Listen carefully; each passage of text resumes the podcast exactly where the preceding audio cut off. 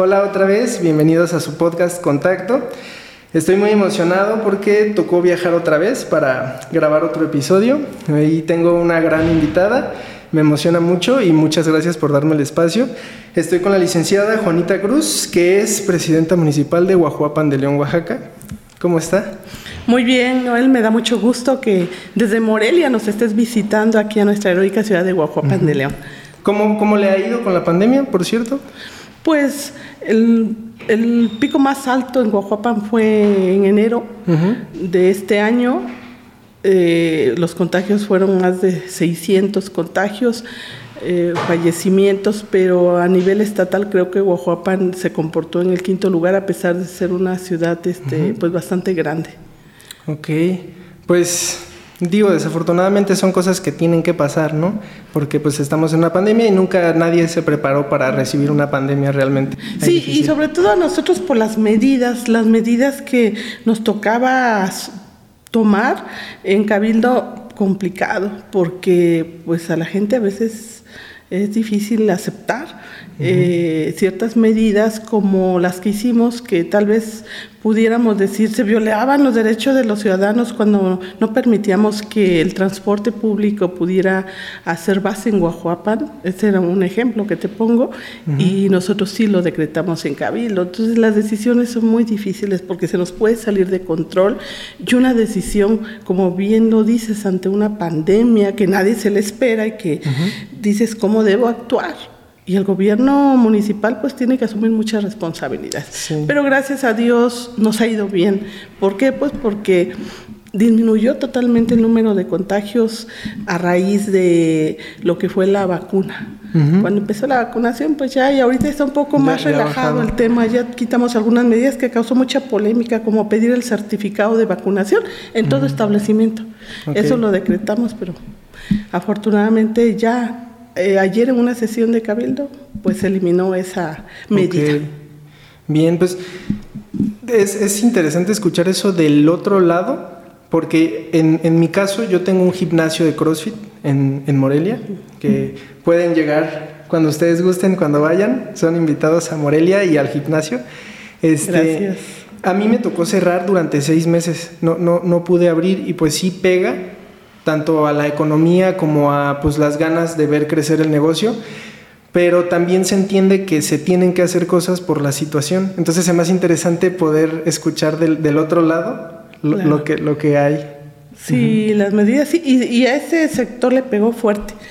A los que tienen gimnasios, balnearios, eh, salón de eventos, a los restaurantes no, jamás cerramos el comercio en Guajuapan y eso fue parte, yo creo, del de, éxito de la administración en donde casi el comercio no lo cerramos, ni el comercio no indispensable como el indispensable. Entonces, tuvimos que batallar, pero mira, salimos, hemos salido bien de la pandemia. Ok, bien, pues qué gusto escuchar eso.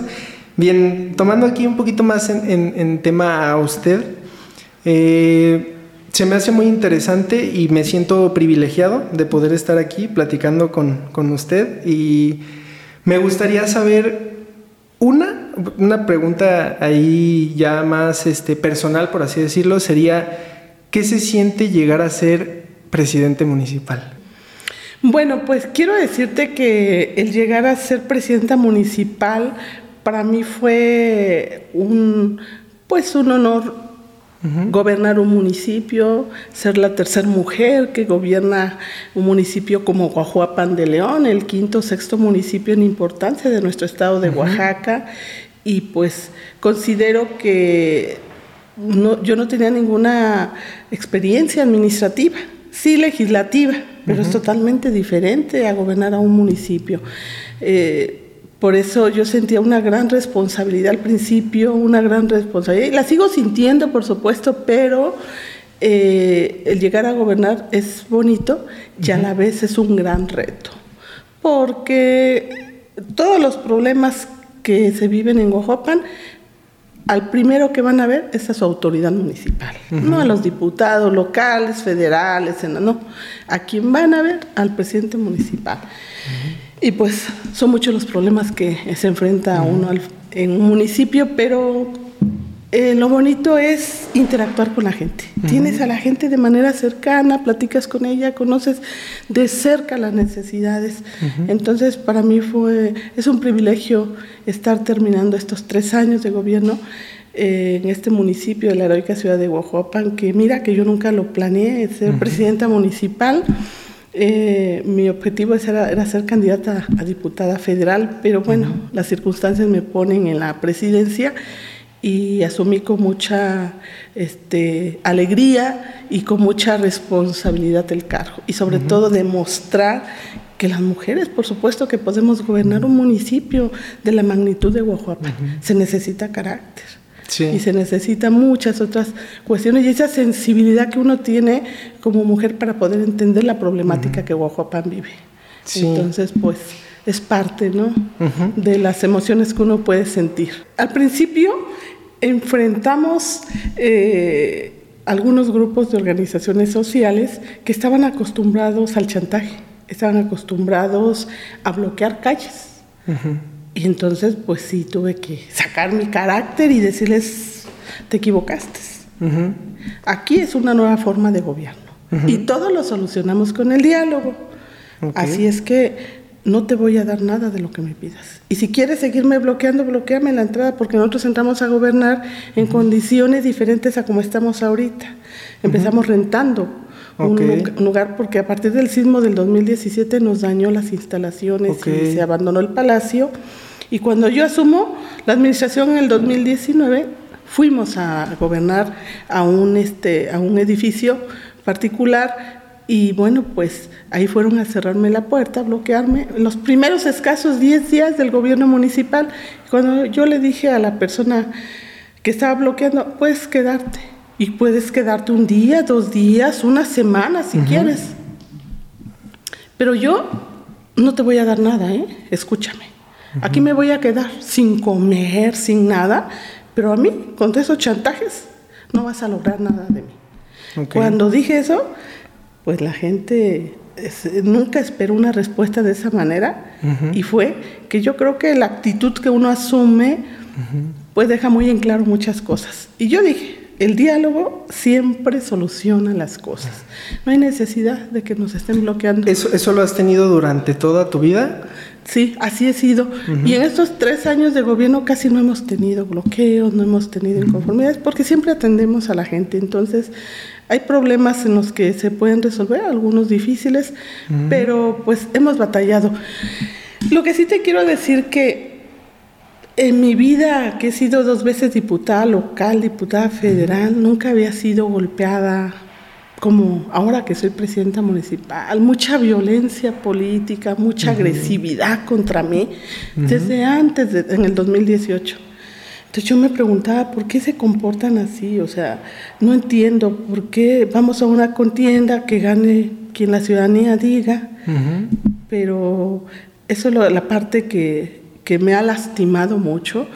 Y mira que yo no he tenido ninguna denuncia penal para en contra de quienes me han ofendido, quienes me han agredido.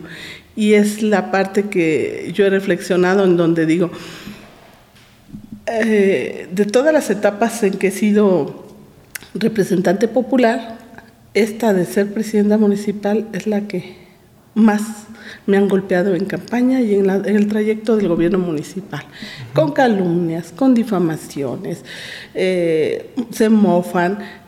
Pero mira, eh, que hagan, digo, las personas, yo creo que, yo siempre he dicho, su boca habla lo que su corazón siente, o sea, quiénes son las personas. Y pues finalmente es una gran mayoría en Guajuapan que ha visto la diferencia de un gobierno de izquierda que por primera vez llega a Guajuapan y los demás gobiernos. Un gobierno que sentamos un precedente de esa cercanía con la gente, de construir comités vecinales, de consultarles a la gente cuál es su obra que necesita. Entonces, hemos interactuado mucho con la gente y es la primera vez tal vez que es un gobierno diferente. Y eso me hace sentir bien, a pesar de decir que, pues, eh, siendo candidata a presidenta, como he sido atacada políticamente, de manera muy agresiva. Y ahí me surge a mí una pregunta. ¿Va, va haciéndose más sencillo el hecho de escuchar esos comentarios? Porque eh, me imagino que si... me imagino que debe de haber gente que lo haga casi diario, decir cosas al respecto, quejarse, pero ha cambiado de cuando comenzó ahorita, ya es más fácil resbalar esos comentarios o todo ese tipo de ataque. Sí, sí, sí, por eso mucha gente me dice que admira la fortaleza que yo tengo por todos los ataques que he recibido y mira cómo estoy estoy de pie, a mí nada me dobla. Eh, y pues yo creo que es esa parte que a muchos tal vez, este, como ven que no pueden conmigo, pues ya le buscan de todo tipo de cosas, pero, pero sí, he sentido yo mucha tranquilidad porque sé que las cosas las hago bien y las estamos haciendo bien. Y porque con todo mi cabildo siempre consenso todas las situaciones con todos con todos. Todo el mundo sabe lo que va a pasar en sesiones de cabildo porque nos reunimos previamente. Entonces no tienen de dónde atacarme que yo oculte cosas, que sea un gobierno que no es transparente, honesto. Y toda esa parte pues es importante. Yo creo, y por eso ahora yo, pues, que digan lo que guste la gente, que diga, yo estoy tranquila, hemos hecho un buen gobierno, estamos haciendo un excelente cierre. Y bueno, pues ya estamos a dos meses y medio de concluir la administración. Pues que, es, interesante escuchar eso.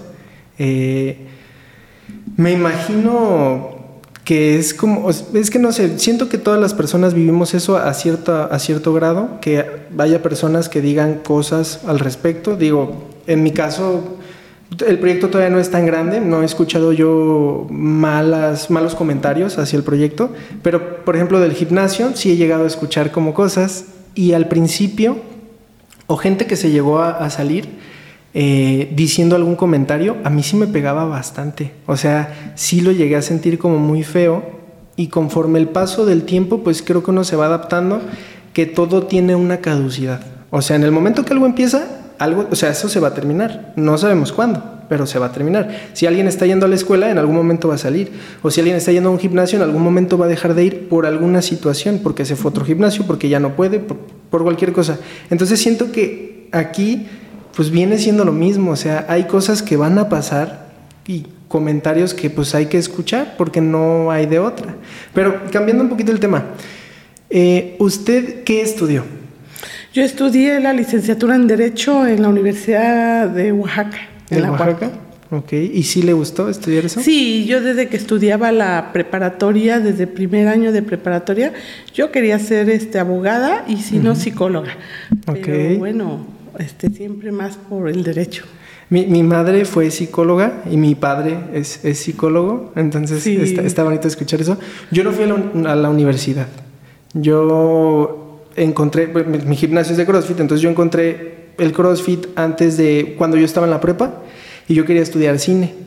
Entonces mi plan era irme a la Ciudad de México porque ahí en Morelia hay una escuela de cine, pero pues comentarios de gente que iba y era como que estaba más enfocada al periodismo y pues, pues yo ni siquiera sé bien cómo funciona el periodismo realmente, pero eh, yo preferí quedarme, trabajar un año, pero pues ya me quedé ahí. Entonces, eh, eh, ajá, pues sí, me, quedé ahí en Morelia, pero me quedé ya en lo del CrossFit, ya, ya no estudié cine, no, no me metí a la universidad. Pero es, es, a mí me gusta mucho saber si a la gente realmente le gustó lo que estudió, porque probablemente yo, si hubiera estudiado cine, yo no me hubiera dedicado a eso, creo. O así como veo las cosas ahorita en mi vida, creo que no hubiera sido algo que yo hubiera hecho. Y pues bueno, eh, eh, estaba más joven cuando pasó eso, entonces hubo un momento en el que a mí me decían así como, este, ¿qué vas a estudiar? Mis abuelos, mi mamá, ¿qué vas a estudiar? Y he llegado a la conclusión ahorita que no sé si quiero estudiar, pero sí se ejerce como cierta, cierta presión. Entonces, ¿en algún momento usted sintió esa presión de alguien que, fuera como de estudia derecho? No, no, yo vengo de una familia muy humilde. Y mi papá, pues mi papá era una persona muy, este, fíjate, a diferencia de muchas personas, de muchos padres, en un municipio, porque yo soy de un municipio pequeño, San Marcos Arteaga, donde las personas, por, lo regular los padres, son como, las mujeres no estudian. Las mujeres tienen que quedarse en la casa y el, y el hijo es el que debe estudiar. Y mi papá al contrario Mi papá siempre nos impulsó y nos dijo, ustedes hijas tienen que estudiar. No importa que yo me vaya a Estados Unidos a trabajar para mantenerles una carrera, pero tienen que estudiar. Porque el día de mañana yo no quiero que ustedes, mis hijitas, alguien les tenga que estar manteniendo. Ustedes tienen que salir adelante por ustedes mismas. Entonces, algo que nunca se nos olvidó de mi papá, siempre así. Y mi mamá también muy humilde, muy sencilla. Complicado el tema de los estudios. Yo estudiaba la preparatoria y tenía que viajar diario de San Marcos. Acá estamos, antes era como una hora por lo difícil del acceso. y, y, pues estudiar tres años la preparatoria yendo y viniendo de San Marcos y a mí me alentaba mucho porque yo quería estudiar y quería estudiar derecho. Entonces, nunca hubo esa presión, ¿no? Mi, mi, papá siempre decía que quería que estudiáramos. Nunca nos dijeron qué, sino que estudiáramos. Entonces, yo siempre quise estudiar derecho y no me voy a arrepentir. Y decía, si volviera a ser jovencita em, y decir, ¿qué quieres estudiar? Lo mismo, derecho. No, solamente litigué unos tres años porque me involucré mucho en la vida este, política y social en el Estado, en una organización. Desde estudiante de Derecho yo participaba en una organización social y salía a los municipios a recorrerlos. Entonces me ha gustado esa parte de conocer en, en, el Estado, aparte de conocer todo nuestro Estado de Oaxaca, conocer a, este, cómo vive la gente, la problemática que la gente tiene y si yo les puedo apoyar en algo, ahí estoy. Entonces, eso ha sido desde que estudiaba Derecho y pues yo me he sentido muy afortunada porque siendo estudiante de Derecho en tercer año, o sea, en tercer año no somos abogados, cuarto menos, hasta que te gradúas. Pero en tercer año yo ya tenía la relación con el presidente del tribunal, con el procurador de justicia de Oaxaca en ese entonces. Por la asociación en la que... Por la por la organización. Organización, perdón. la Unión Campesina Democrática era en ese entonces la UCD, y entonces ahí me formé mi vida política, mi trayectoria social, y por eso teníamos esa comunicación. Entonces, para mí era muy, eh, me sentía muy bien como yo estaba muy joven y yo cuando eh, por primera vez me entrevisté con el presidente del tribunal, dije, ¿qué le voy a decir? Y toda nerviosa. Y el presidente dándome toda la confianza, pásate Juanita, querida Juanita, él era catedrático en la universidad y me conocía, siéntate, ¿cuál es tu problema? Entonces dije, estoy con el presidente del tribunal y yo nerviosa exponiendo un tema.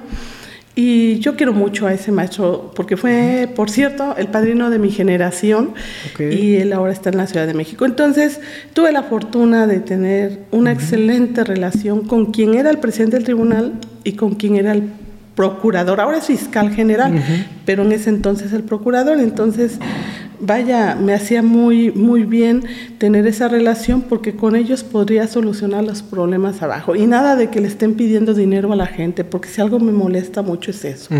Cuando mucha gente abusa de la necesidad de la gente, de que tienen un problema y con tal de que saquen a su familiar de la cárcel cuando es inocente, ahí están pagando. Entonces, yo siempre ayudaba sin pedirles nada. Y esa fue parte de que siempre me ha caracterizado eso. Ese es el lado humano que un abogado debe tener. Okay. Y bueno, pues te digo, yo siempre convencida de mi carrera. Está perfecto eso. Ahorita, ahorita que toca ese tema, eh, a mí me cuesta mucho trabajo hacer cosas que, no sé, por ejemplo, si hay alguien trabajando y necesito correrlo, si hay alguna situación que está pasando entre algún empleado y necesito solucionarlo y que pues por alguna razón se tiene que inclinar hacia un lado, hacia uno de los trabajadores y pues el otro no correrlo, pero decir pues ah, esto sí está pasando mal, hay que arreglarlo. A mí me cuesta mucho trabajo. Entonces me imagino que pues en su labor es pues pasa eso mucho. ¿No le cuesta trabajo? Pues las decisiones sí, y hay que tomar las decisiones, este, pues sí, cuando las cosas no las hacen bien y les das una oportunidad y viene otra oportunidad y se muestran poco. O sea, también uno hay que este, saber eh, que todo tiene un límite y que cuando tienes que este, ver que la persona no te está, la, la persona te está fallando y se está fallando a ella misma, pues no tiene razón de seguir en un proyecto y esa parte es la que sí me es difícil pero también pero sí lo tenemos hace usted. que tomar decisiones.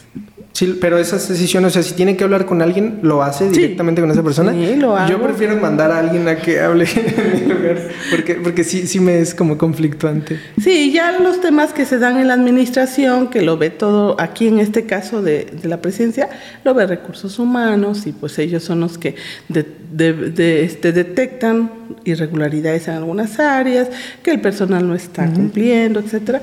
Ellos son los que, este, pues las áreas levantan actas y asumen su papel. Yo no me meto casi en eso, pero cuando se trata de que alguien viene y ya tengo el antecedente y quiere platicar conmigo, pues sí les he Se dicho hace. en qué han fallado, ¿no? Sí, pues eso no de- es debe tan estar fácil. pesado. Sí, sí, sí.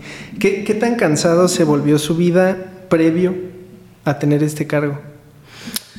Pues te quiero decir que no sentía el cansancio, no he sentido el cansancio, este, y, y te diré que es una, es una responsabilidad muy fuerte ser presidente municipal, porque para mí no es que, ay, que pase lo que pase, no. Yo siempre me, me meto mucho en los temas y, y eso tal vez hace que a veces me haga yo misma daño por mi salud, porque me preocupo, porque el estrés te, te- te trae problemas de salud, pero pues no he sentido ese cansancio. O sea, siempre estoy activa en todos los temas, conociendo los problemas de todas las áreas, de lo que sucede aquí. Si a mí me preguntas qué pasa en el citreso, yo te puedo decir cómo está, qué pasa en el rastro, qué pasa en todas las áreas, pues estoy al día, estoy al día, porque así debe ser. El presidente municipal no puede estar desconociendo lo que es la administración municipal. Entonces, el cansancio, por supuesto que se agota uno, somos humanos. Apenas hace dos días me sentía bastante cansada, bastante cansada, porque de repente todos los problemas se te acumulan. Eh, y lo bonito de acá es que tienes un gran equipo, un gran equipo que me ayuda y que me ayuda a resolver los problemas. Mis concejales, mis directores, este, directoras y coordinadores, coordinadoras que tenemos en las áreas. Entonces, mientras ellas me ayuden, pues yo me la llevo un poco más, tranquila. ¿Y ese, ese equipo usted lo escoge? ¿O Sí. por ende ya hay gente que ya estaba ahí y que tiene que seguir trabajando ahí? No, ese equipo sí, este, todos los directores coordinadores, nosotros somos los, los que determinamos quiénes asumen la responsabilidad, nosotros los proponemos. Ya hay trabajadores del sindicato aquí, por supuesto, con quien mantengo una buena relación y ellos son, este, están ubicados en todas las áreas. Este, ellos sí no, ellos no se pueden ir, también nuestra policía municipal, porque pues nuestros policías, el cuerpo de seguridad, pues tiene una trayectoria de muchos años y, y no puede uno venir a decir, ah, que se quite este policía y meto a mi propuesta, no. He respetado esa parte y hemos tenido Eso, una eso- buena eso relación. usted lo ha respetado, pero alguien con el cargo de presidente municipal o presidenta municipal puede hacer eso? O sea, ¿podría quitar a alguien y meter a alguien más? Y- En los policías ahorita les es complicado. En otra ya no lo podrían hacer tan fácil porque hay una, este, ellos tienen, están certificados nuestros policías, sí, pero eh, hay áreas en donde sí pueden este, mover a personal con muchos años de experiencia. Y yo respeté, yo respeté, por ejemplo, la, lo que es la coordinación de bomberos y este, protección civil, que es un área fundamental en un, en un ayuntamiento. Y pues las personas que están al cargo tienen toda una trayectoria, conocimiento y demás, y eso hace que ayuden a la administración, que sea una, este, pues una administración que ha venido trabajando y que son gente que conoce la situación. Entonces, he respetado, es- respeté espacios en la administración que yo asumí, porque son gente que le ayuda al municipio. Ok, bien, pues eso, eso está, está bonito escucharlo, porque pues sí, si alguien puede mover a alguien para poner a alguien que pueda ser como de ayuda, no digo de mezclar intereses, porque claro. Claro. puede pasar, pero me refiero a que, no sé, ya te llevas bien con alguien y funcionan bastante bien trabajando, pues se puede poner ahí. Y pues podría ser también un interés, claro, pero no, pero no me refiero a de que sea monetario o, o, este no sé es el hijo de no sé quién ah, pues lo pongo ahí. O sea si no es como más en el equipo de trabajo. Pero eso eso está bastante bien. Ah, hay algo que a mí me gustaría que nos pudiera platicar a mí y a los que te están escuchando esto. Cómo es vivir en un lugar donde se tiene que trasladar alguien una hora para ir a la escuela? Pues eh, es complicado para nosotros y más cuando, este, pues en ese entonces eh, los recursos no son suficientes para poder este, eh, trasladarte, viajar. Mi padre se fue a Estados Unidos, de allá mandaba dinero para que yo pudiera estudiar. Mi hermana, la mayor, estudió una carrera técnica y este, de tres años, pero después de secundaria. Pero la secundaria ella la hizo en mi municipio porque había telesecundaria. Yo, eh, desafortunadamente, yo estaba estudiando la telesecundaria y cuando iba en el segundo año, eh, ya entré al tercero, primer mes, septiembre, y cierran escuela, porque eran muy, éramos muy poquitos alumnos. Entonces la cerraron y yo así como, ¿qué voy a hacer? Yo quiero seguir estudiando. Y mi hermana la mayor fue la que se movió a Guajuapan, aquí, para buscar eh, opciones en donde yo pudiera terminar mi nivel básico. Y entonces, pues desde, ese, desde esa época de tercero y secundario empecé a viajar diario. Y nos tenían que llevar. ¿Eso no pues le ha ayudado ahorita? O sea, que tenga cierta costumbre ya de estar viajando o tener que salir por algo. Ah, a mí me ayudó mucho cuando yo entré a la universidad, yo viajaba, viajaba mucho, porque te digo que iba a comunidades, a municipios fuera de Oaxaca, yo estudiaba en la capital y tenía que ir a la sierra, tenía que ir a la, a la Cañada, a la Mazateca, a las regiones de Oaxaca, a la costa, iba a la Sierra Sur, por Juquila, entonces yo viajaba. Entonces ya era una costumbre, pero sí me era muy difícil al principio viajar. Cuando yo venía a la secundaria. Me era, este, pues complicado. Y fue, fue un año en secundaria nada más, de ahí se tuvo que seguir haciendo eso, pero también en la prepa. En la prepa sí fueron los tres, porque en mi municipio no hay preparatoria. Entonces ahí viajé los tres años y pues te digo, complicado y a la vez, este, pues se acostumbra uno, ¿no? De que diario te le tienes que levantar este, 5 de la mañana, porque a las 6 de la mañana salía el carro que nos traía a Guajuapan, a las 7 entraba la prepa, a las 2 de la tarde eh, salía, igual el carro nos esperaba y ya nos trasladaba. Entonces eh, era pues bonito porque convivíamos con los compañeros, con los amigos de San Marcos, yo venía acá, me trasladaba, éramos los mismos. En, en este primero, algunos reprobaban y ya no éramos los mismos, pero bueno, este se acostumbra uno. Es difícil porque pues este la alimentación y todo tienes que ir allá en San Marcos pues no me era difícil ir a la secundaria porque luego llegaba a mi casa a desayunar y regresaba a las clases y luego iba o sea era totalmente diferente pero pues tiene la vida cambia y pues para nosotros, para mí fue difícil ese tercer año. Yo creo que eso ha sido de lo más complicado porque viene uno de San Marcos, porque yo llego a una escuela grande. Eh, esa escuela ahorita es de las más grandes del municipio de Oaxaca. Y bueno, pues eh, conocer a tantos muchachitos, muchachitas, a mí me, me daba pena. Yo tenía de los mejores promedios. Y los maestros se me han sorprendido. Yo venía de nivel telesecundaria y mi promedio era de 9.5. Entonces me dijeron que yo iba a ir a la escolta. Yo le dije, no, maestro, yo no quiero ir. Dice, ¿por qué, Juanita? Me da pena, no sé marchar.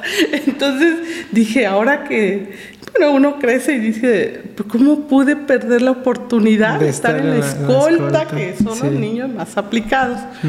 Y todo por la pena. Pero, pero para mí fue una experiencia importante. Terminé mi, mi nivel secundaria con ese promedio. Y a la prepa y viajar diario. Eso ya, ya no era novedad. Me acostumbré desde la secundaria, por eso la prepa ya no se me hizo pesado. Y bueno, la universidad en Oaxaca, ¿no? Ok. Los años allá. Y hablando sobre la pena, ¿Es, es diferente? O sea, ¿le, ¿le, da pena ahorita hacer ciertas cosas? ¿O hablar frente a la gente? ¿Todo ese tipo de cosas? No, no me da pena. Pero también te quiero decir que yo no soy de las personas que le guste ser protagónica, que cada rato quiera salir en medios. No, no soy así. He visto otras presidentas y presidentes del Estado y convivo con ellas, no, hombre cualquier cosa te están tomando la foto, lo están subiendo en su face. No soy así. Entonces yo no soy dada a ese tipo de cosas y sé que la tecnología ayuda mucho. Ahorita lo, lo que más este, ven los chavos y la gente es este, el Facebook, las redes sociales y, yo la verdad es que no aún no me acostumbro al tema de las redes sociales, pero sé que son muy importantes. Para... ¿Y ahí cómo, cómo le hace para estar empatizando con la gente sin usar las redes sociales? Porque digo, ahorita ya estamos en un momento en que todo mundo tiene un celular. Sí, yo tengo mi celular, pero lo ocupo para llamadas, mensajes y eso. Y por supuesto que tengo un equipo, dos compañeros de mucha confianza que me ayudan en todo el tema de mis redes. Okay. Sí, pero este, pero bueno, yo quiero decirte que esta parte eh, para mí, que sí es importante, es importante poder este, meterte, interactuar, pero a veces, este, bueno, yo digo, es cierto que te puede dar un tiempo de unos dos minutos para meterte, pero ya me acostumbré a este ritmo que ando en actividad, muy en una reunión, otra reunión, y así, así me la he pasado casi estos tres años. En la pandemia fue menos, pero sí salía a medios a comunicar las medidas que tomábamos y eso. Pero bueno, eso lo hace el equipo de comunicación. De comunicación, ok. Pues yo quisiera tener un equipo que se encargara de mis redes porque a mí, a mí sí me es bien difícil. es difícil. no, sí, es que yo no, yo no estoy acostumbrado a eso. O sea, de repente empiezo a subir como algo. O sea, por ejemplo, lo del podcast, pues sí, lo edito, lo subo a YouTube, a Spotify, pero ya en, el hecho de mis redes, de tener como fotos, de, estar subiendo, de estar contestando algo que me mandan, a mí me es muy difícil. Yo tengo muchísimos WhatsApp que no contesto, pero no en cantidad así de que no, muchísima gente manda WhatsApp. No, amigos cercanos que me mandan WhatsApp, ni siquiera les contesto porque me es difícil tener eso. Entonces, eso, eso lo entiendo completamente. Sí, bueno, sí, imagínate, te saturas si tú quisieras que alguien te llevara, te puedes llevar a alguien de acá para que te, para que, te ayude, ¿no? Sí, pues es, es muy interesante el hecho de conocer cómo vive alguien que está en la política, porque pues yo no, yo no sé nada de política, ni tampoco, tampoco tengo tanto interés como de conocer, porque malamente pues uno se vicia como que pasan cosas malas. Entonces, pues uno crece y luego no tiene como que ese, interés.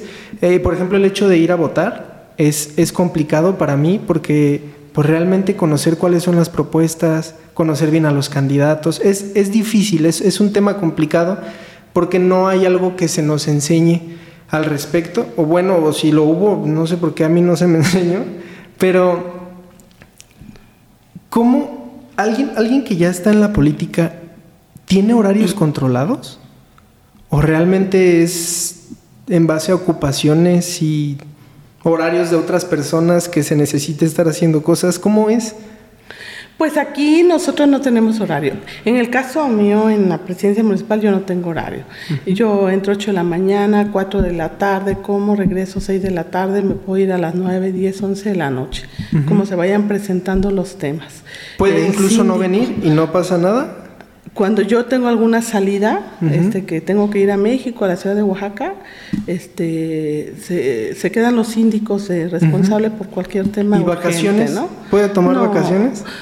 Se pueden tomar vacaciones, sí, muchos lo han hecho. Yo no he tomado vacaciones, entonces no es una en esta parte yo no he pensado siquiera en el tema de vacaciones, por eso dije, ya faltan dos meses y medio para que yo ya pueda disfrutar de... E-, esa, es una pregunta que quería hacer. Acabándose, cerrando ya todo, ¿qué piensa hacer? ¿Sí piensa tomar unas vacaciones? Piensa tomarme unos días, por supuesto, pero también tenemos el tema del proceso electoral de gobernador de Oaxaca, que ya en el 2022, pues ya, ya, ya empezó el proceso en septiembre y pues, eh, pues como toda este, militante de Morena tengo que sumarme a las actividades del, del próximo candidato o candidata. Entonces, pues entonces no se puede tantas vacaciones. Pero me voy a tomar unos días, eso sí, me tengo que tomar, ya urge tomarse unos días. ¿Alguna vez alguien me dijo que cuando sentías que no tenías que no tenías derecho a tomar vacaciones, era cuando más necesitabas vacaciones.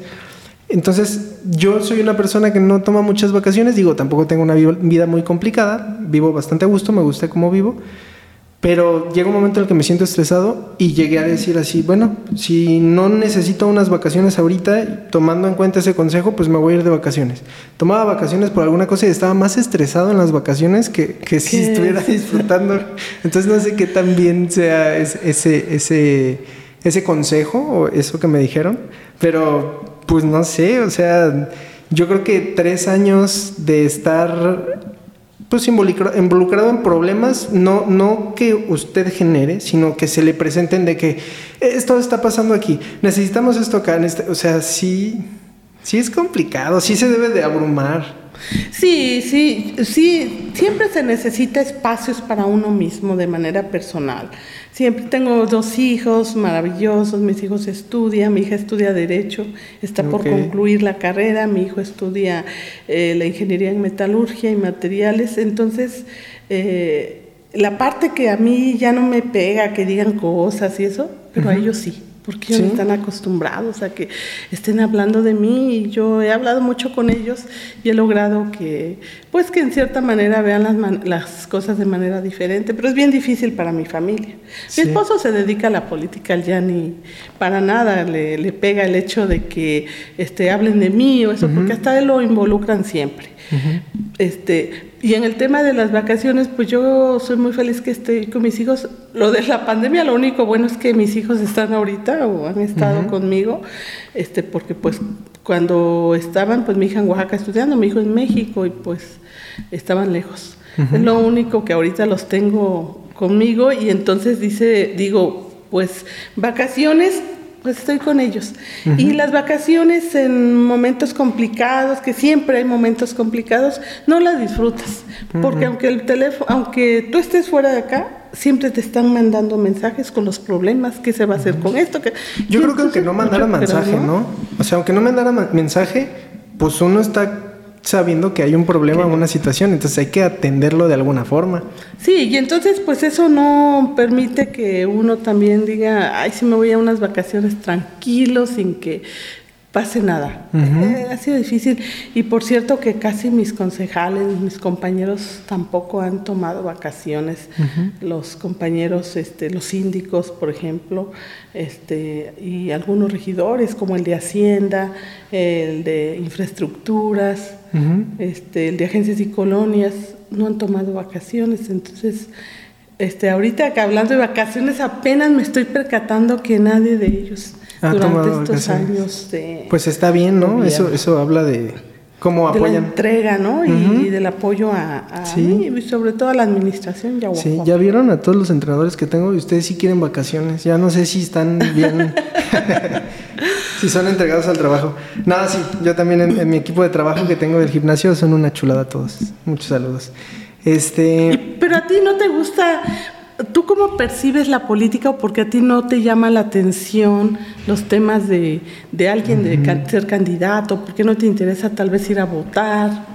Sí he ido a votar porque pues se escucha que un voto hace la diferencia, entonces digo, a ver, vamos a ver qué es lo que yo creo que es mejor para la sociedad en, mi punto de vista y pues lo hago. Pero mm, no sé, yo realmente mi por parte de mi mamá mis abuelos, mi abuelo, siempre fue mucho como de hablarme de eso, pero se me hacía como aburrido.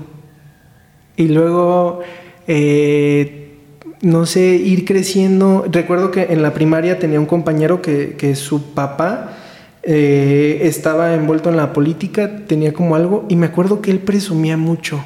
Y siempre decía que su papá tenía tres tarjetas de crédito.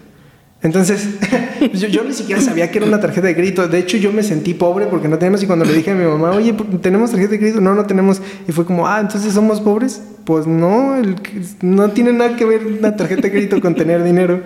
Pero, como que en mi caso, pasan ciertas cosas que me, que me hacen decir de, pues no sé. Luego se escuchan muchas cosas negativas de la política. Eh, un amigo que, bueno, no un amigo, un compañero de la, de la prepa, eh, empezó él a, como a mezclarse en algo así y ahorita tiene como un puesto, no sé bien qué es lo que haga, pero vi como un cambio muy radical en él. Han, han habido ciertas cosas que por desinformación no me llama la interés, el, interés, pero no, no, no puedo decir que por algo en específico que diga, esto ha pasado y a mí me dice, no, la política no sirve. No, yo al contrario, yo creo que la política es algo muy serio a tomar.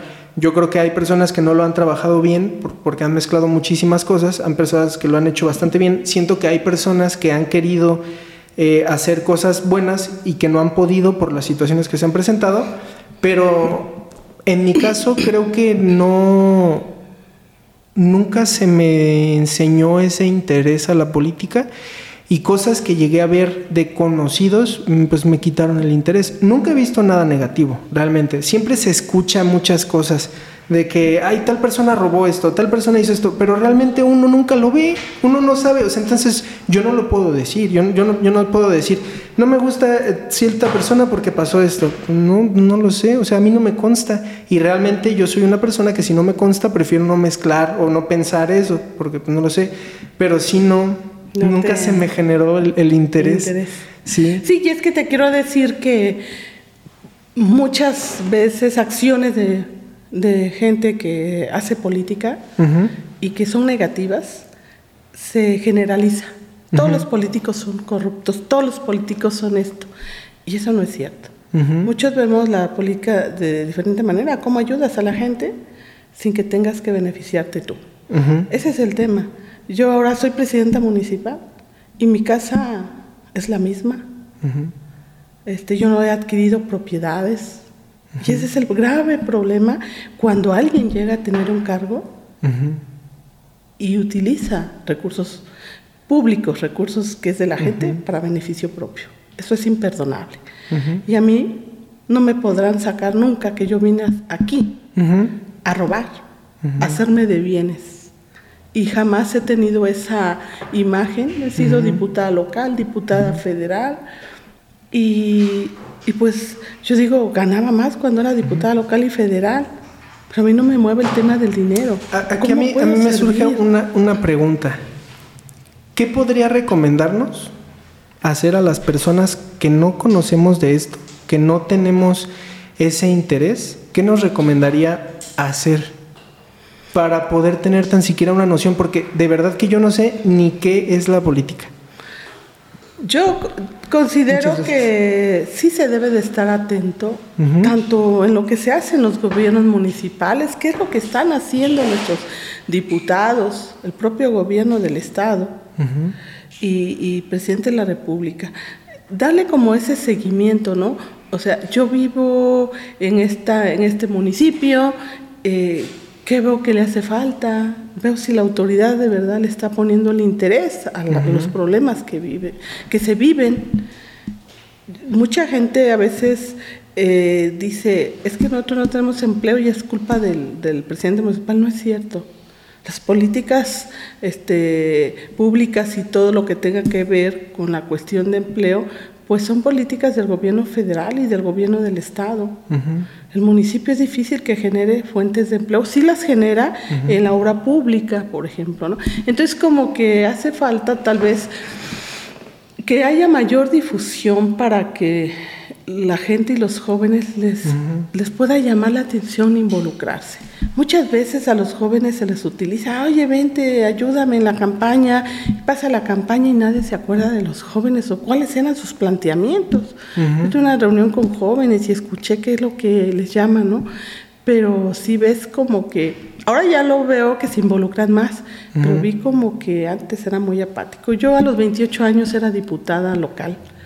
Entonces, eh, pues no estaba tan grande de edad y, yo me esforzaba por, por este, saber qué es lo que iba a presentar en las iniciativas que iba a presentar. Yo sí me ponía a estudiar. porque las comisiones que yo estaba, eh, que era de presupuesto, de justicia este, y constitucionales, yo presidí la Comisión de Estudios Constitucionales en Oaxaca, eh, te estoy hablando de 1900, este, del 2001-2004, no en 1998 fui candidata a diputada local, este, pero en el 2001-2004 fui diputada. Y entonces, pues esa, eso este, me hacía que yo me levantara muy temprano y tomara cursos de qué es el presupuesto de egresos y yo pudiera entenderle a la iniciativa que mandó el gobernador y no ser un diputado más como todo mundo, ay, pues mira, bótale, porque no. Yo tenía que saber qué era el presupuesto, por qué lo iba a votar en contra o por qué lo iba a votar a favor, qué era la ley de ingresos, o sea, pero muchas veces se llega a tener conocimiento de diputado. ¿Y qué hace un diputado? Pues luego la gente ni sabe y por eso como que... Yo no sé, yo no sé qué hace un diputado realmente. Y entonces los diputados son los que aprueban las leyes que nos rigen, ¿no? En nuestro estado. Entonces, ¿Y nosotros podemos tener ahí algún tipo de voz? ¿O eso nada más es al momento de elegir el diputado? No, ustedes pueden este, platicar, no, sacar las entrevistas con los diputados en la, en la Cámara, pues los que se, cuando son las sesiones de Cámara de Diputados, pues nada más este, son los diputados que participan. Pero si entra una iniciativa ciudadana, sí tienen que darle participación para ver en qué consiste la iniciativa, a través, por supuesto, de, del diputado, si se los permite, si no, el diputado tiene que leer la iniciativa. Pero esa es la, eso es importante porque si la gente no se involucra y entonces pasan cosas y, y la gente como que dice, ay, pues ahora que va a subir esto, eso, son los diputados federales en cuanto a, la canasta básica, que sube el gas, que sube la canasta, los productos de canasta básica.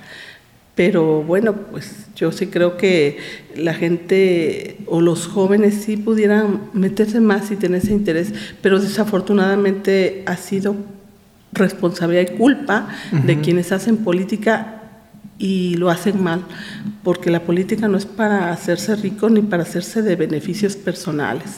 Es cómo ayudas a la gente y cómo asumes tu papel en el cargo que te han elegido, pues para que la gente vea y diga, no, sí es cierto, o sea, es otro, otro, otra cosa que, que, alguien nos gobierne así, y entonces tal vez pueda empezar un poco de interés. Por eso yo nada más en conclusión, yo les diría, hay que involucrarse en los temas importantes que, les atañen a los ciudadanos con su gobierno municipal. Es que yo, yo, creo que también entra ahí un factor que es el hecho de que yo no puedo hacer nada. O sea, eso lo llego a pensar yo.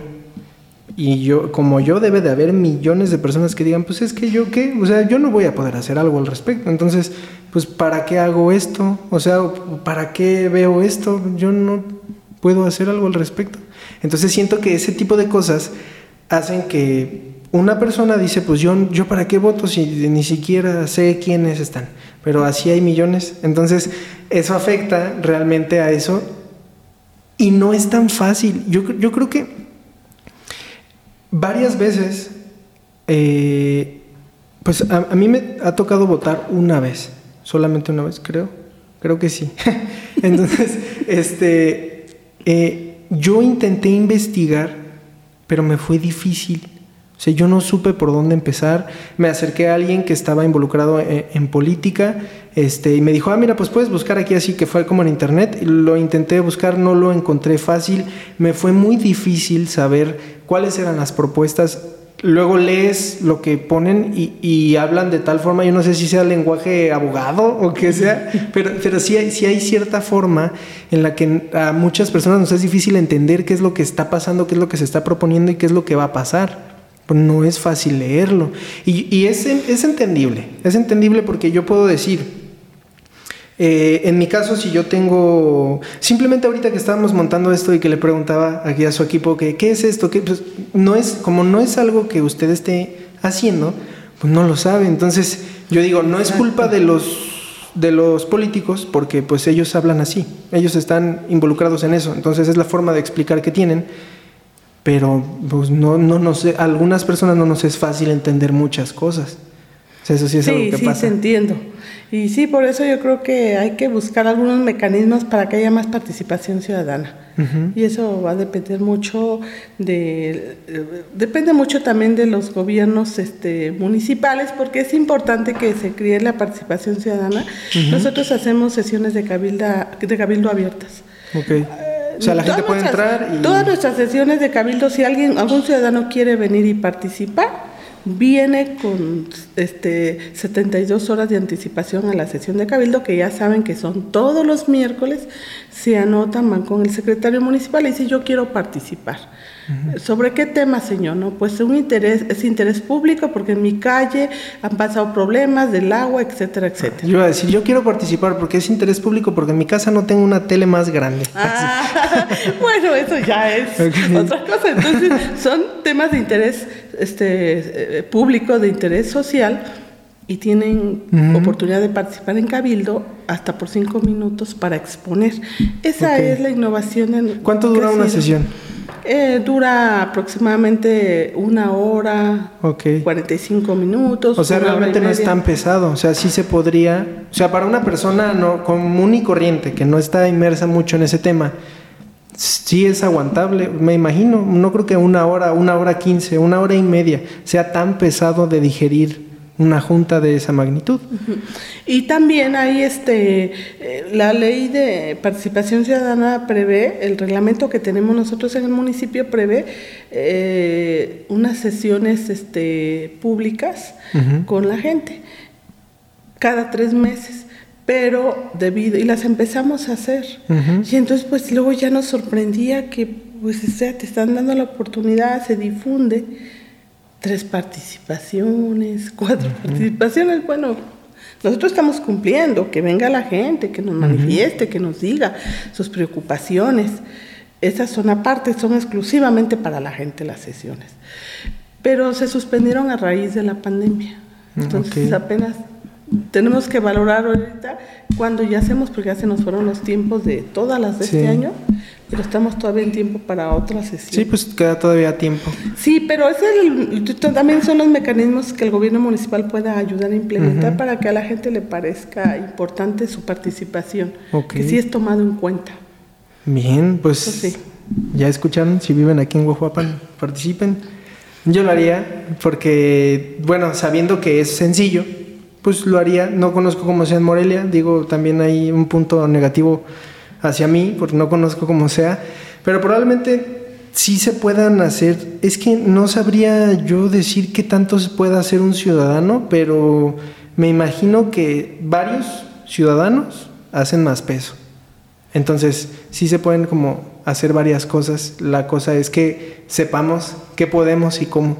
Pero pues ahí es cuestión de investigar también. Sí, pero sobre todo nada más con que la gente tenga la disposición, hace un documento y lo dirige sin tanta palabra que no le entienda, como dices, ¿no? Un documento muy sencillo y va dirigido a, al gobierno municipal, a algún diputado que si quieren entrevistarse, y yo creo que sí debe haber esa atención. Ok, bien, pues es algo que, que sirve conocerlo. Digo, ahorita ya nos estamos acercando al tiempo que tenemos disponible para, hacer este episodio. Eh, normalmente a los invitados que tengo les digo que yo sé que no están donde quieren estar, pero sé que trabajan para estar donde quieren estar. En este caso yo no sé si usted está donde quiere estar o quiera todavía seguir haciendo otras cosas. Entonces esa, esa sería mi pregunta principal. ¿Usted está donde quiere estar? Sí, estoy concluyendo, finalmente estoy concluyendo mi mandato donde yo busqué ser candidata, que no estaba dentro de mis aspiraciones ser presidenta municipal, es una verdad, en el 2018. Sin embargo, las circunstancias y eso, y me propusieron y dije, voy a asumir esta candidatura, este, quiero ser candidata y, presidenta municipal. Ok. Me, me, gusta mucho la respuesta. Realmente se me hace eh, bastante interesante saber que no estaba dentro de los planes, pero se presentó y aprovechó la oportunidad de poder hacer cosas hacia su municipio. Entonces, a mí me gustaría que a mí y a las personas que están viendo esto nos pudiera dar unas palabras, un consejo, un, un tip de algo que le ha ayudado a estar hoy donde está. Yo siempre he sido una mujer con una mujer con una visión de llegar a hacer bien las cosas en el lugar en que yo ocupe. Pero también te quiero decir que soy una mujer con mucha fe y siempre creo en Dios. Antes que todo creo en Dios y eso me ha ayudado a estar donde estoy. He dicho, este, para Dios los tiempos son perfectos siempre.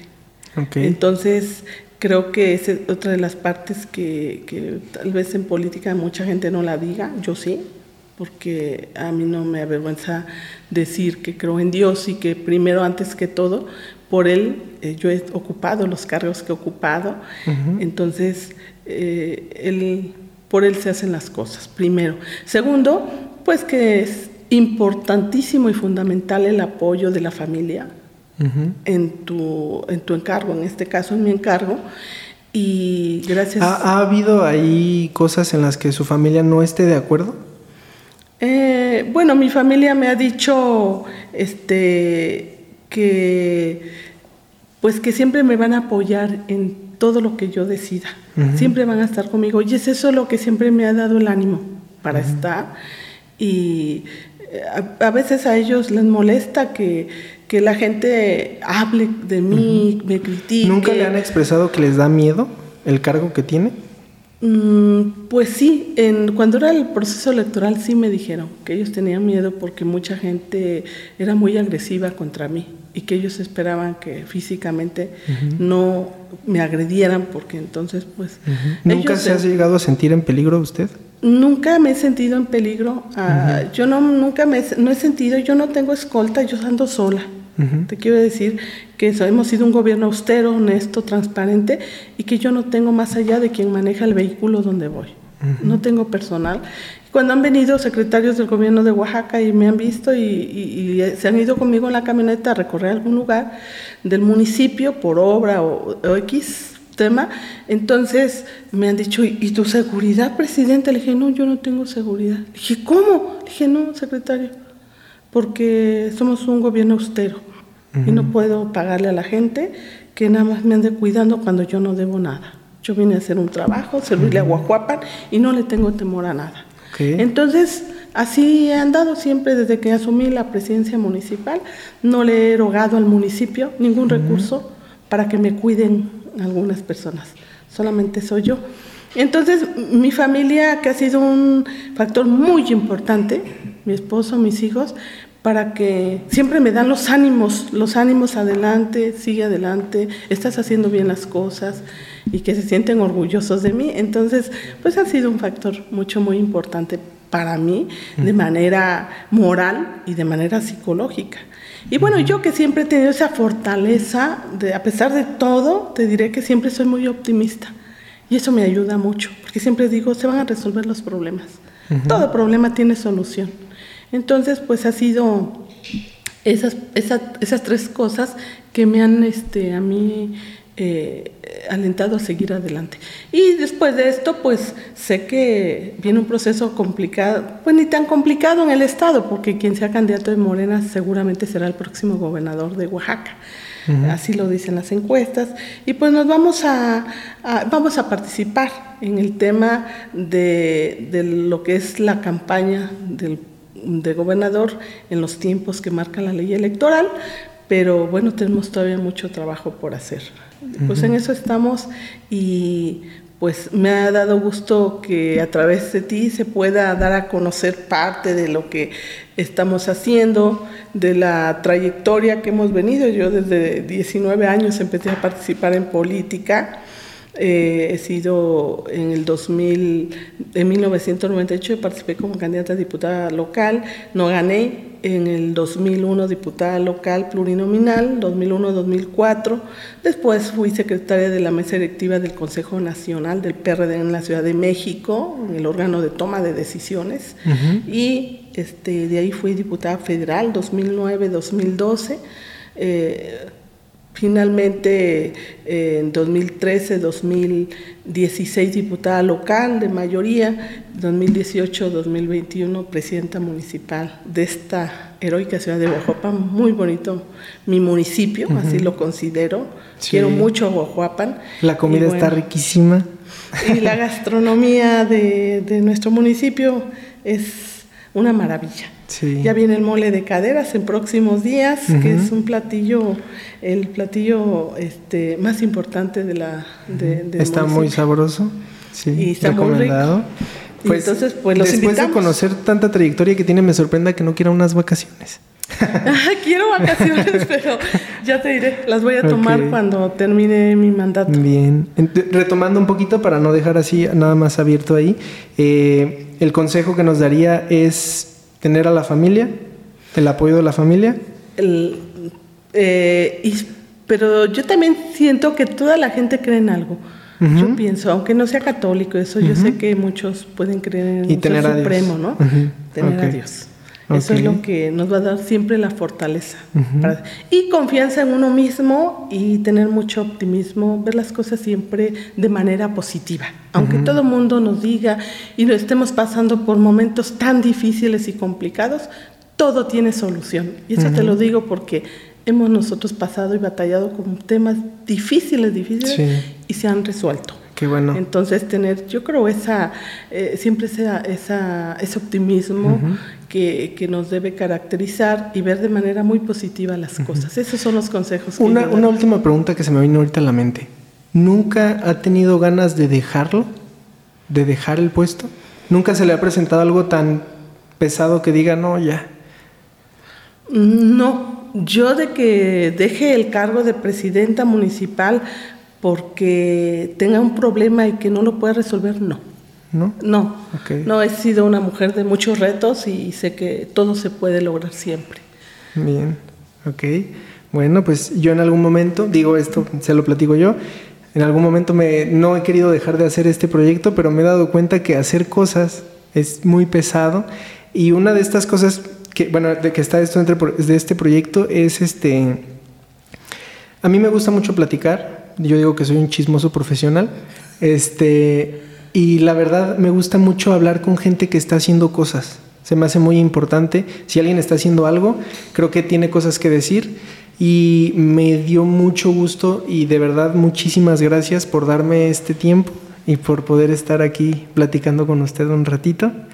Eh, me da gusto ver que, que tenga esas ganas de estar haciendo las cosas bien y que tenga Mm, que esté dispuesta a tomar el carácter necesario que se tenga que tomar para realizar ciertas cosas es algo pues bueno. Pues muchas gracias a ti, Noel, porque venir desde Morelia y este es pesado el viaje, cuando un viaje Pero vale la pena, vale la pena completamente. Sí, vas a disfrutar este el rico chiliajo que se hace aquí en Guajuapan, es otra, otro platillo de nuestra región, de nuestro municipio, este el chilate de pollo, el pozole, que pasado mañana domingo espero puedas estar para degustarlo y este y bueno, pues ojalá te des un tiempo para venir en el Festival del Mole de Caderas que empieza el día 15 y termina en noviembre, el 14 de noviembre, entonces todo un mes. del Festival del Mole de Caderas para que degustes ese platillo. Esperamos venir en esa fecha para poder tomarlo, para poder probarlo, perdón. Muchas gracias por darme este tiempo. Eh, espero que siga haciendo las cosas como las ha venido haciendo y espero que se siga sintiendo bien. Espero que cuando tenga oportunidad tome unas buenas vacaciones. espero que pueda seguir estando bien con su familia también. Muchas gracias por, por, el, por el espacio y muchas gracias a los que están viendo esto. Recuerden que si le dan like a nuestra página de Facebook, que es Noel Patiarro, y suscribirse en YouTube nos ayuda a crecer y a poder seguir teniendo invitados. Y si no les gusta, pues pueden recomendárselo a su super enemigo para que se aburra un rato. Este, muchas gracias por prestarme este tiempo. Muchísimas gracias. Nos vemos en otro episodio.